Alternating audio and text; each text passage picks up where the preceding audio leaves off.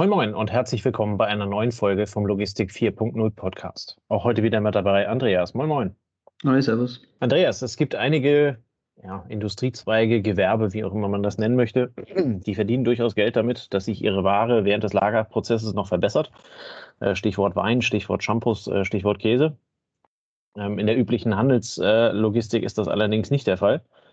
Ähm, dennoch unterliegt Ware, die in einem Lager liegt und nicht sofort wieder rausgeht, einem, einem, einem gewissen Prozess der, soll man das nennen, Verschlechterung, äh, Beeinflussung äh, der Warenqualität. Und wir wollen uns heute in, dem, in der Folge einmal darum kümmern, ähm, wie kann ich als Logistiker ähm, ja, erfolgreich lagern. Ähm, wie gelingt es mir, meinen mein Bestand in der, in der Warenqualität ähm, möglichst äh, so zu halten, wie er auch angekommen ist?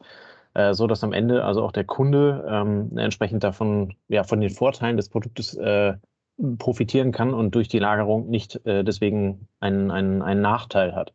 Du hast da ein bisschen was ähm, vorbereitet und äh, das, das fängt ja so mit, mit ganz grundlegenden Dingen äh, an, die eigentlich jeder Logistiker kennen sollte. Genau, sind so die absoluten Basics. Ähm, fängt mit dem Prozess an, kann man sagen. Also der, das Ziel ist ja, dass der Kunde die Ware so bekommt, wie er sie dann wünscht. Und damit man das gewährleisten kann, sind halt ein paar, paar Sachen wichtig. Ähm, wir fangen mal an mit dem Thema Bestände korrekt halten. Also es geht vor allem um die Quantität ähm, dessen, was ich eingelagert habe. Wer im Lager arbeitet, wer im Lager gearbeitet hat, der weiß, das ist ein Dauerthema.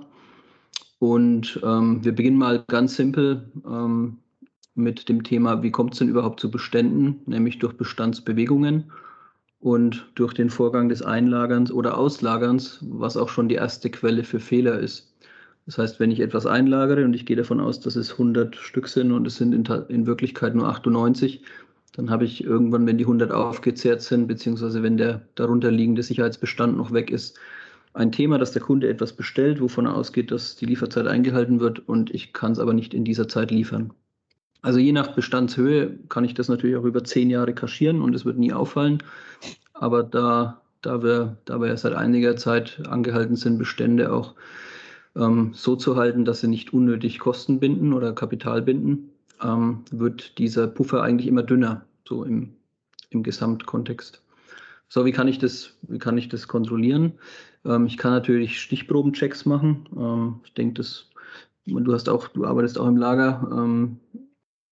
Es gibt, gibt Firmen, die kontrollieren eigentlich nicht mehr, die verlassen sich darauf, dass der Lieferant korrekt liefert. Die meisten Händler, die ich kenne, kontrollieren mindestens stichprobenartig, wenn nicht sogar in der Vollkontrolle, ähm, weil sie genau wissen, dass wenn der Prozess schon da des Kranken anfängt, dann, dann stimmt es hinten raus öfter nicht mehr. Also frei nach, dem Motto, äh, ja. frei nach dem Motto, Kontrolle ist gut äh, oder andersrum, Vertrauen ist gut, Kontrolle ist besser. Ne? Also genau. ich kann ja genau. trotzdem mit einem Lieferanten äh, sehr gut zusammenarbeiten, der mir sehr gute Qualität äh, liefert. Ähm, nichtsdestotrotz bin ich ja als, als Eigentümer der Ware dann halt eben auch entsprechend in der Verantwortung, ähm, ja. dafür Sorge zu tragen, dass das, dass das alles funktioniert. Und da, ja, vielleicht kann man an der Stelle auf unsere, auf unsere Kühlschrankfolge nochmal verweisen äh, von Anno Domini. Ähm, ganz genau, ganz alt, äh, wo wir äh, quasi dies, äh, dieses Lager mit dem Kühlschrank verglichen haben. Ähm, so dass es also auf jeden äh, Haushalt übertragbar ist. Ne? Also wenn, wenn ich mir, ja. wenn ich mir, äh, keine Ahnung, drei Packungen Butter irgendwo reinstelle, ähm, dann habe ich als, als Haushalteigentümer äh, halt eben entsprechend den Bestand, ja, für den Bestand gesorgt und muss da halt eben gucken, dass er auch vernünftig abfließt, dass die Butter im Zweifel also nicht verfällt oder logischerweise natürlich auch im Kühlschrank steht und nicht irgendwo oben drüber, also dass also die Qualität der Ware beeinflusst ist. Ähm, vielleicht äh, kann man sich damit so ein bisschen durchhangeln, wenn einem Logistik jetzt nicht ganz, äh, ganz firm ist. Ja, ähm, man kann also es, es, kommt immer so ein bisschen auf den Zweig an. Es gibt natürlich Möglichkeiten, sagen wir, clever zu checken und zu sagen, ich, ich mache es an der Höhe fest, weil eine Lage, also wie die Ware auf der Palette gestapelt ist, ist immer gleich.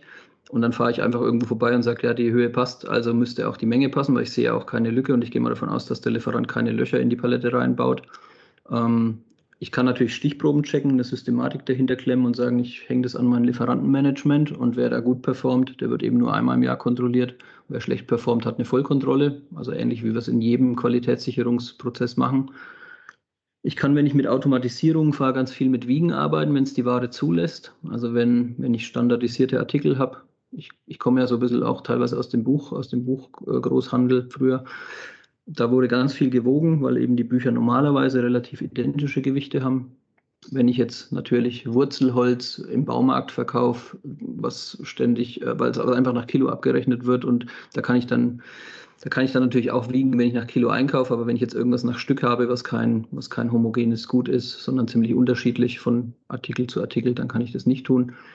Oder ich kann auch mit neueren Methoden arbeiten, mit einer visuellen Erkennung, Erkennung über Kameras. Also das hatte ich jetzt kennengelernt im Packprozess. Das ist dann eher der auslagernde Prozess. Das heißt, man muss sich vorstellen, ich habe ein automatisches Kleinteilelager, es fahren Boxen durch die Gegend und wenn ich aus der Box was auspacke und das in den Versandkarton lege, dann werde ich von der Kamera von oben gefilmt ähm, und die Kamera analysiert die Bilder und checkt dann, ob ich die richtige Menge rausnehme und schlägt Alarm, wenn das nicht der Fall ist. Und durch die Möglichkeiten einfach nur mal ein paar, paar Sachen jetzt erwähnt, was ich da tun kann. Der nächste Schritt ist dann etwas später im Prozess. Das ist die Inventur, die permanente Inventur, die Durchgangsinventur. Also ich checke nicht nur einmal im Jahr, ob denn alles noch da ist, was ich vermute, dass da ist.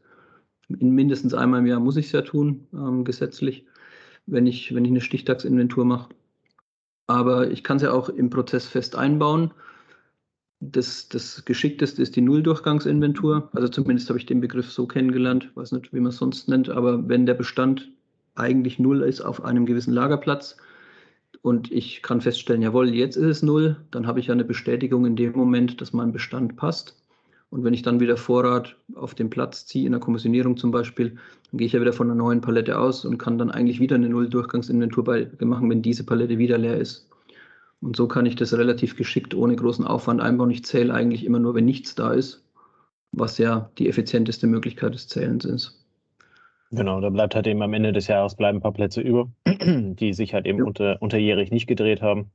Ähm, das heißt aber, du musst, äh, du musst dann halt eben deutlich weniger Artikel in der, in der Jahresendinventur oder in so einer Stichprobeninventur quartalsweise einmal machen, ja. ähm, was deutlich entspannter ist. Ja. ja. Auch bei der permanenten Inventur gibt es natürlich neue Entwicklungen, haben wir auch schon erwähnt. Ähm, die Drohne, die nachts durchs Lager fliegt und per Filmaufnahme ähm, eine Bestandserfassung macht. Ähm, also auch da kann ich mir helfen.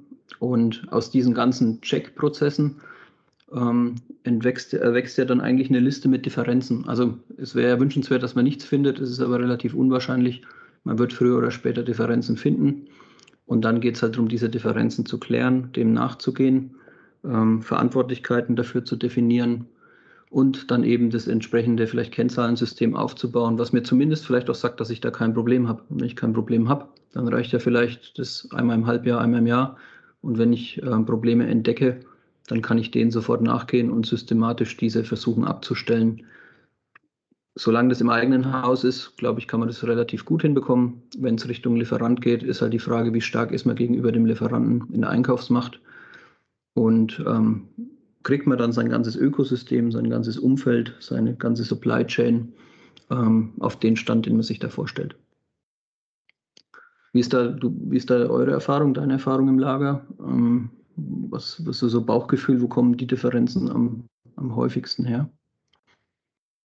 Ähm, naja, also sehr, sehr, sehr viele der Differenzen sind halt eben letztendlich einfach menschliche Fehler.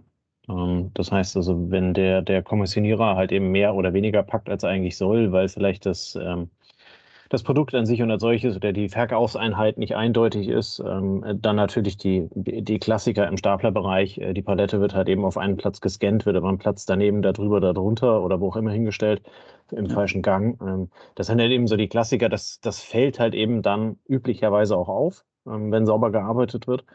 Ähm, das heißt also, man hat da so äh, quasi so einen Double-Check drin. Ähm, nichtsdestotrotz passiert es aber auch regelmäßig, dass diese Ware dann halt eben quasi falsch rausgeht ähm, äh, womit du dann halt eben eine entsprechende Bestandsdifferenz hast, die du halt eben dann ähm, klären musst. Ne? Also ja. dieses, ich kenne es noch von ganz, äh, von ganz alten Zeiten, wo man dann, wo dann also Ware auf einmal verschwunden war im Lager. Ähm, das ist äh, ehrlicherweise mittlerweile recht selten der Fall. Ähm, zumindest bei uns. Ähm, ja, aber äh, kann natürlich halt eben auch passieren. Also wenn ich, wenn ich da keine Platzführung drin habe, wenn ich da keine Logik drin habe, dann kann Ware halt eben theoretisch auch irgendwo im Lager verschwinden. Und wenn du nicht den Hans da hast, der seit 53 Jahren bei dir im Lager arbeitet und jeden Winkel kennt, wo also Ware stehen könnte und die Ware dann also auch so gut kennt, dass er sie auf acht Meter Höhe dann halt eben von unten ohne, ohne Opernglas erkennt, dann hast du noch einen Vorteil. Ähm, ansonsten wird es aber halt eben dann sehr chaotisch an der Stelle. Ja, also es passiert auch großen, ich kann mich auch noch daran erinnern, ähm, ich hatte letzten Weihnachten mal irgendwie eine Teemischung äh, oder einen Tee-Adventskalender bei Amazon bestellt und dann schicken sie mir drei und ich freue mich so und dann denke ich, ja, wieso schicken sie mir drei? Aber es war halt in einer Umverpackung drin und das ist dann der klassische Fehler, vor allem wenn dann das Artikelspektrum sehr breit wird, dass der Kommissionierer vielleicht auch nicht die Erfahrung hat oder auch vielleicht kein Checksystem hat.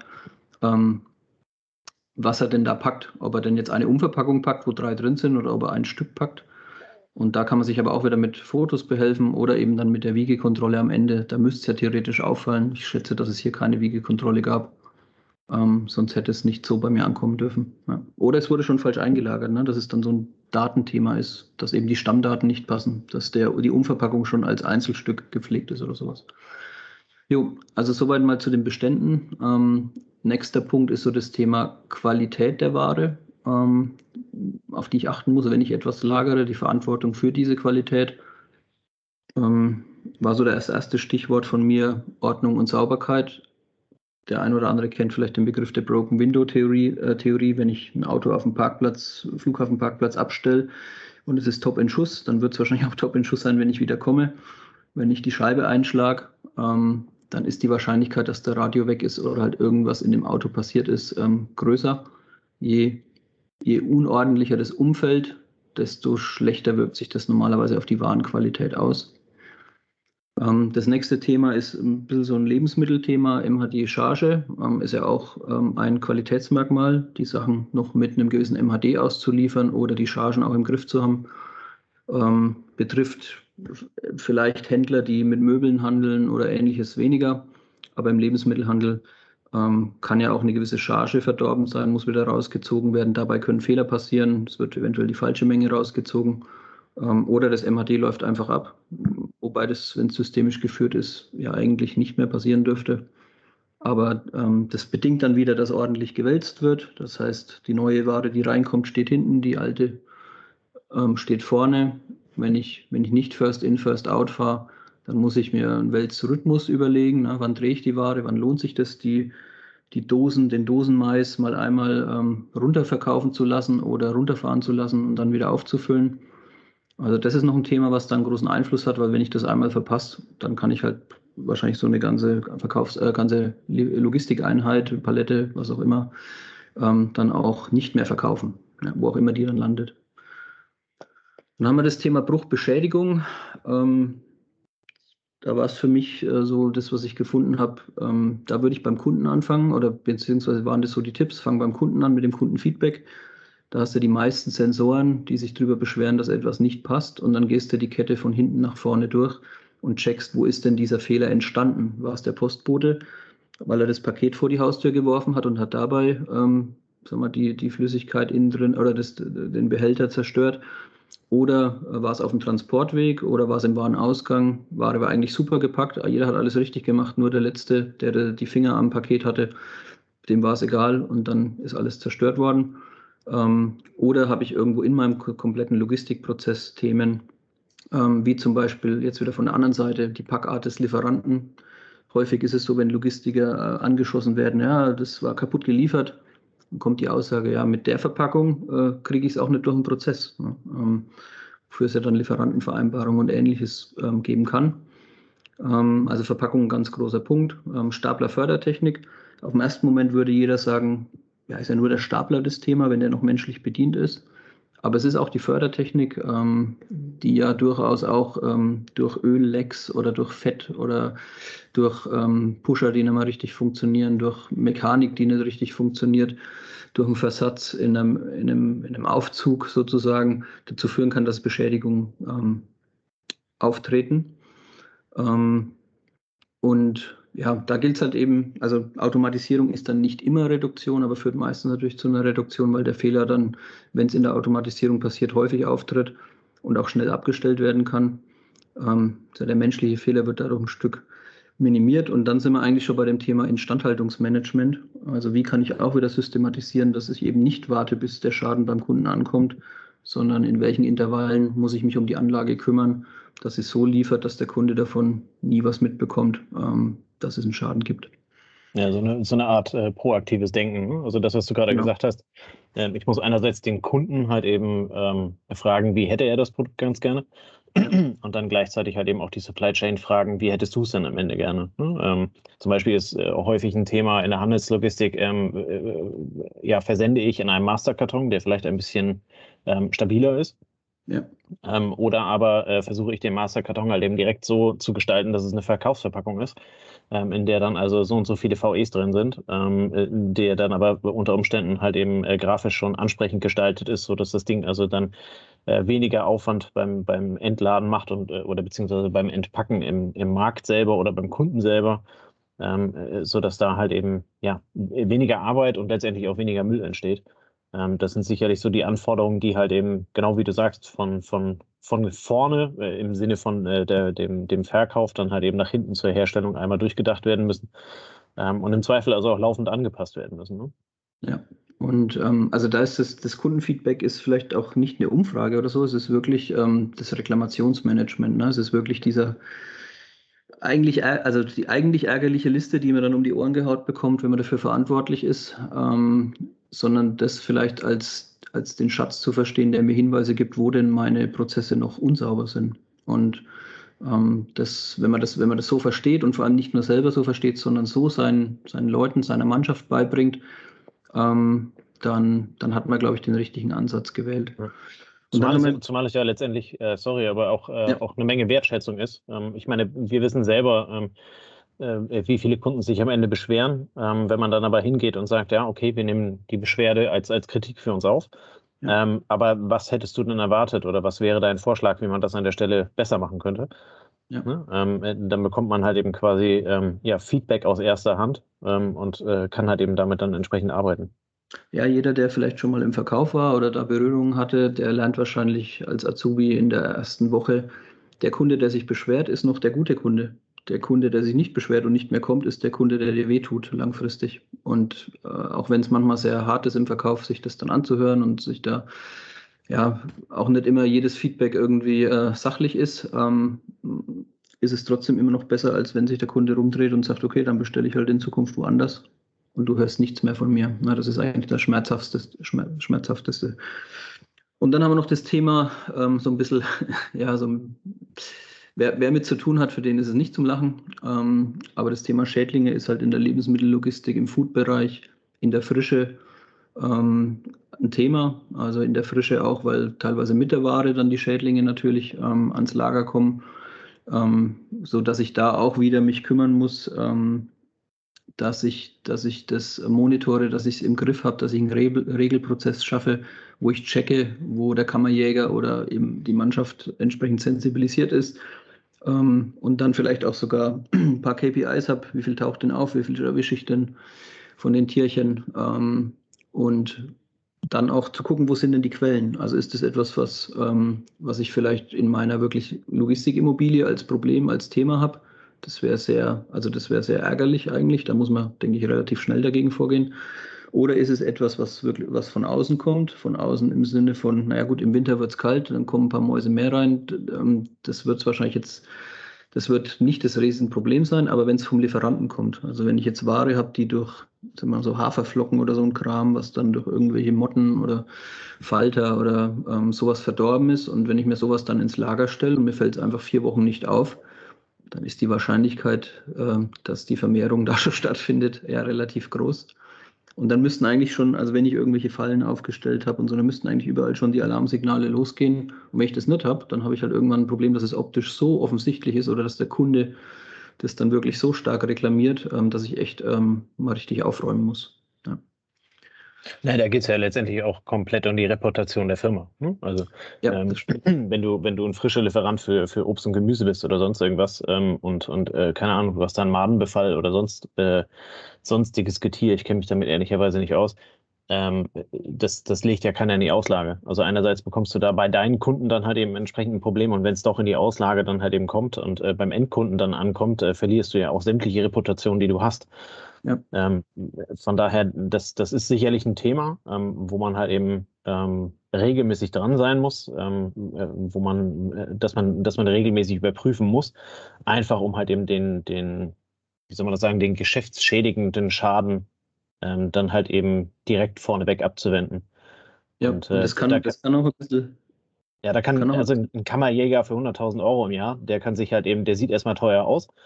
Ähm, aber äh, also wenn ich dann auf einmal, keine Ahnung, eine große, eine, äh, große Discounterkette halt eben als Kunden verliere, dann kostet mich das weitaus mehr.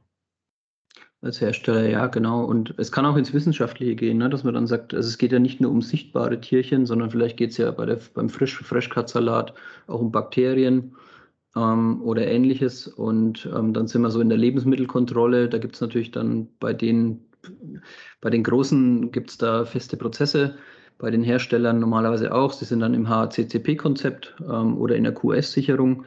Ähm, wer das halt nicht machen muss, der kann sich halt überlegen, also wie soll ich sagen, bei Klamotten gibt es sowas, glaube ich, nicht. Aber auch da kann es natürlich vorkommen, dass ich irgendwo ein Thema mit Mäusen oder mit Schädlingen habe, die mir irgendwas zusammenfressen.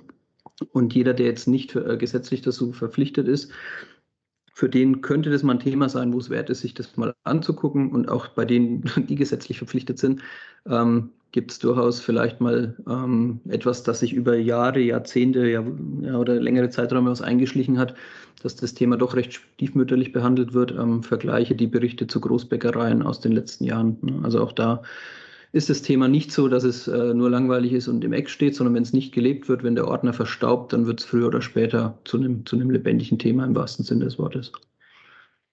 So, und als dritten Punkt haben wir so noch ein bisschen das Thema Sicherheit. Man kann sagen, ähm, vielleicht auch Immobilie. Ähm, das aber nur am Rande erwähnt, ist natürlich das Thema Feuer, Brandschutz, Wasser, Wasser Wasserschaden, ähm, auch das Thema Diebstahl, Diebstahl intern, extern.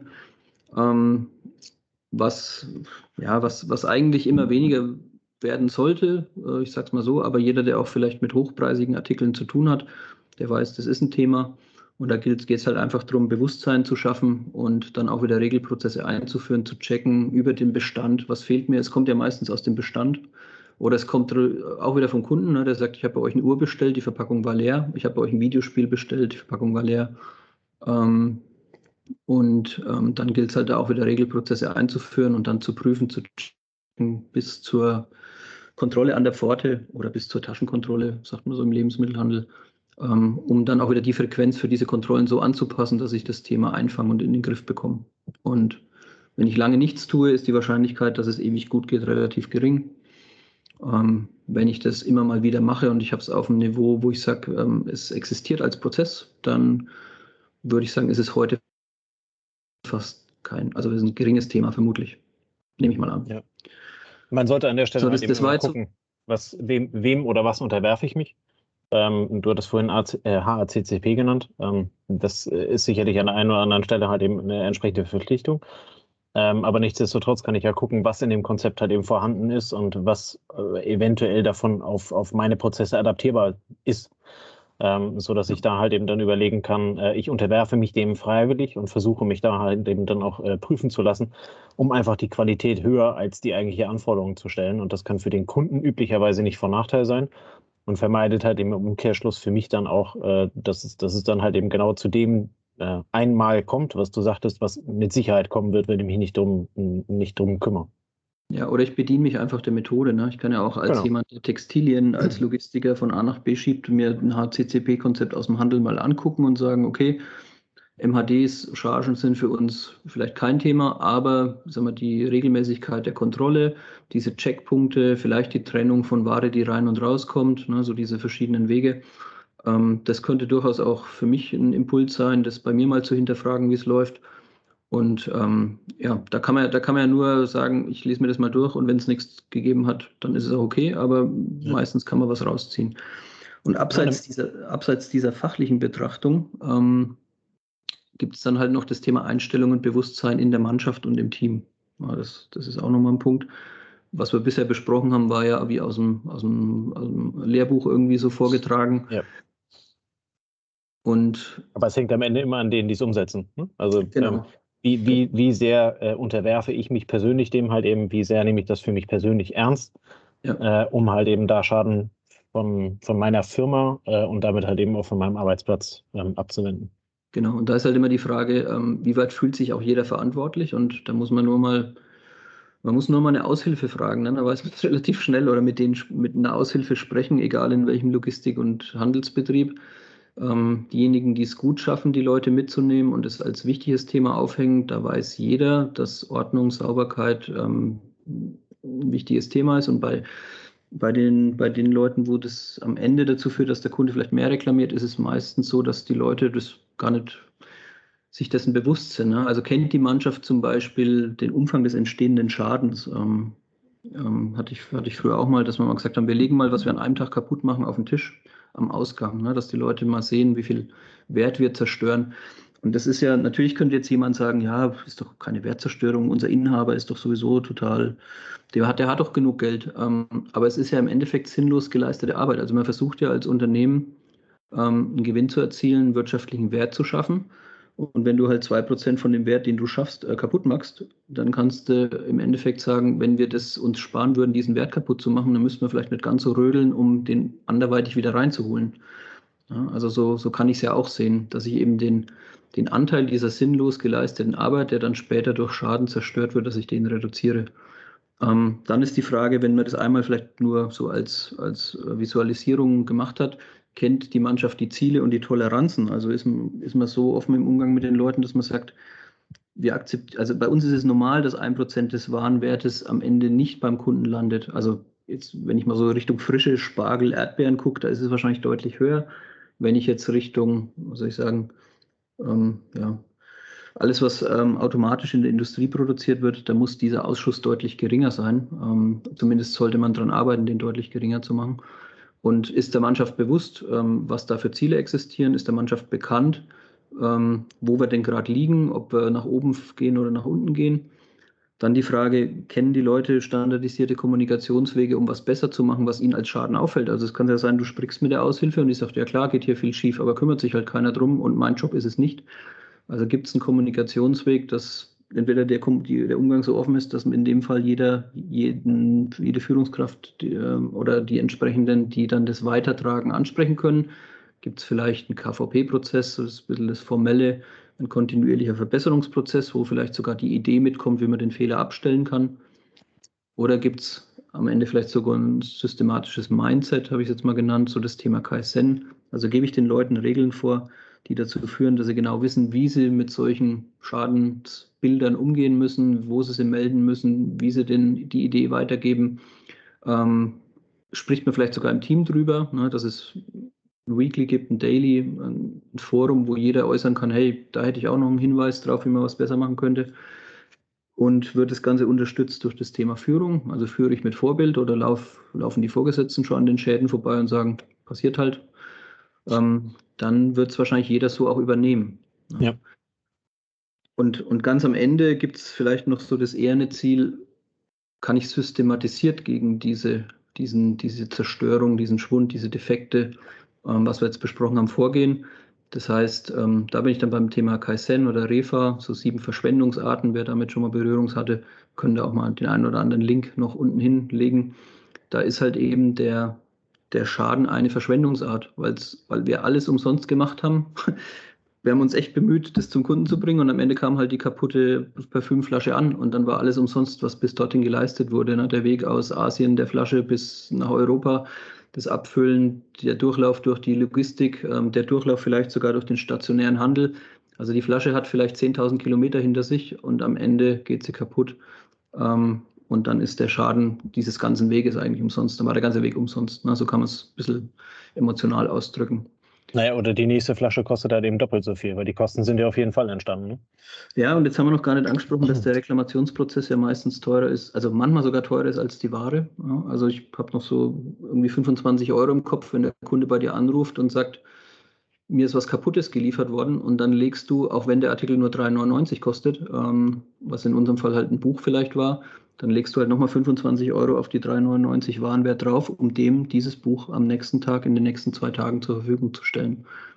Und wenn man sich das mal so bewusst macht, ähm, dann merkt man schon, dass da wahnsinnig viel Geld drin ist und es ist eigentlich Gewinn. Ne? Es ist ja das, was fehlt und was wir leicht hätten heben können, wenn wir vielleicht am Ende noch das eine, den einen Handgriff richtig gemacht hätten. Und vielleicht ist es eine Motivation, sich mit dem Thema zu beschäftigen. Und wie gesagt, ähm, dann, dann geht es halt bei diesen, bei diesen Mindset-Geschichten geht es halt darum, die Kernprozesse der Wertschöpfungskette stetig zu äh, optimieren. Ähm, also man setzt nicht daran an, dass man sagt, stellt den Fehler ab und dann ist wieder gut, bis der nächste Fehler auftaucht, sondern versucht deine Prozesse so zu bauen, dass der Fehler ausgeschlossen wird. Und das ist natürlich nochmal ein ganz anderer Ansporn und ein ganz anderer Ansatz. Und die Automotive-Industrie treibt es ja teilweise über verschiedene Stufen wahnsinnig weit, ähm, weil eben das am Anfang, äh, am Ende dann total mies wäre, wenn das Auto ausgeliefert wird, aber der Schaden wird mit ausgeliefert und dann muss das Ding wieder in die Werkstatt und dann muss es vielleicht ähm, sehr aufwendig äh, geregelt werden, okay. ja. geheilt werden, kann man auch sagen. Also so mal, so mal ein bisschen so ein Einstieg in das Thema. Ähm, angefangen jetzt aus dem ersten Denken ähm, von der Ware weg, dann über den Prozess und am Ende sind wir wieder bei dem Thema Einstellung, Mindset. Ähm, welche Werte habe ich innerhalb meiner Kultur zu dem Thema? Und es zeigt, dass da ziemlich viel ähm, möglich ist. Und man kann es zentral in den Griff, also das ist auch noch so ein Diskussionsthema, ne? kriege ich das zentral in den Griff, indem ich, indem ich sowas wie eine Polizei schaffe, die sich darum kümmert, ähm, oder versuche ich das dezentral zu lösen, indem ich die Verantwortung für das Thema auf alle übertrage. Ähm, und das, das, das öffnet dann hoffentlich wieder auch nochmal ein paar, paar Denkrichtungen. Und ähm, vielleicht kann man auch beide Wege fahren, aber es zeigt, dass da halt wahnsinnig viel passiert. Ja, auch bei so einem langweiligen Thema wie Bestand. Ja, es zeigt am Ende, dass es halt eben äh, mit ein elementarer Bestandteil ähm, de, der Geschäftsprozesse sein sollte in einem enger, immer enger werdenden ähm, Wettbewerb, in einem globalisierenden äh, Wettbewerb, bei dem, es, äh, bei dem es am Ende halt eben wirklich darauf ankommt, äh, wie ernst nehme ich die Prozesse, wie übertrage ich das halt eben in die Führungsmannschaft und äh, wie wird das halt eben dort gelebt. Ich meine, der der Händler, der 2% Abschriften pro Jahr hat und äh, das nicht macht, steht finanziell 2% schlechter als sein Konkurrent, äh, der, der da 0% hat, auch wenn das erstmal nur ein fiktiver Wert ist. Ähm, ja, aber, aber das kann, äh, aber das kann halt eben gerade bei einer Milliardenbude, äh, kann man das gerne mal ausrechnen. Das ist ordentlich Geld, was dann halt eben rumliegt und was im Zweifel in schwierigen Zeiten dann halt eben wirklich fehlt. Ja, Oder auch für die Expansion fehlt. Ja, und ist im Lebensmittelhandel bei der Marge, die, die der Lebensmittel hat, ja auch äh, beträchtlich. Ne? Also ja. es ist ja nicht so, dass der Lebensmittelhandel mit einer Marge von 15 Prozent fährt, sondern der ist halt, ich glaube, so zwischen zwei und vier unterwegs ähm, im Schnitt. Und da ist ein Prozent kaputt gemacht, äh, halt 25 Prozent Gewinn verringert. Also so ganz, ganz platt gesagt jetzt, ne? Aber, aber es sollte zumindest mal äh, drüber nachdenken wert sein, ein bisschen so bewusst werden, wo steht man da gerade, äh, welchen Weg kann man einschlagen, was kann man da vielleicht noch rausholen, lohnt sich da Stunden zu investieren auch vielleicht ein Thema. Ne? Wir rühmen uns immer halt der deutschen Qualität. Aber in Deutschland kostet halt die Stunde viel mehr. Das heißt, wir müssen da sehr geschickt vorgehen, weil andere vielleicht einfach zwei Personen mehr hinstellen, die das Päckchen nochmal aufmachen, nochmal reingucken, ob alles passt, wieder zumachen. Ähm, in einem Niedriglohnland ähm, kannst du da das vielleicht auch mit Personal erschlagen, das Thema. Ja. Aber bei uns äh, ist es eher die Cleverness im Prozess. Super. Dann äh, ja, vielen lieben Dank, Andreas, fürs äh, Herausarbeiten des Themas. Ähm, wir hoffen, wir bewegen da bei euch ein bisschen was. Vielleicht nehmt ihr es äh, einfach mal bei euch mit auf die Liste der Dinge, die man mal überprüfen sollte, äh, um dann daraus entsprechende Rückschlüsse zu, ähm, zu nehmen. Ähm, wir haben unten eine kleine Sammlung an, äh, an Links in den Shownotes äh, verlinkt, wenn, wenn das Thema oder wenn euch einzelne Bereiche davon halt eben entsprechend tiefer interessieren. Da gibt es ein bisschen was zum Lesen.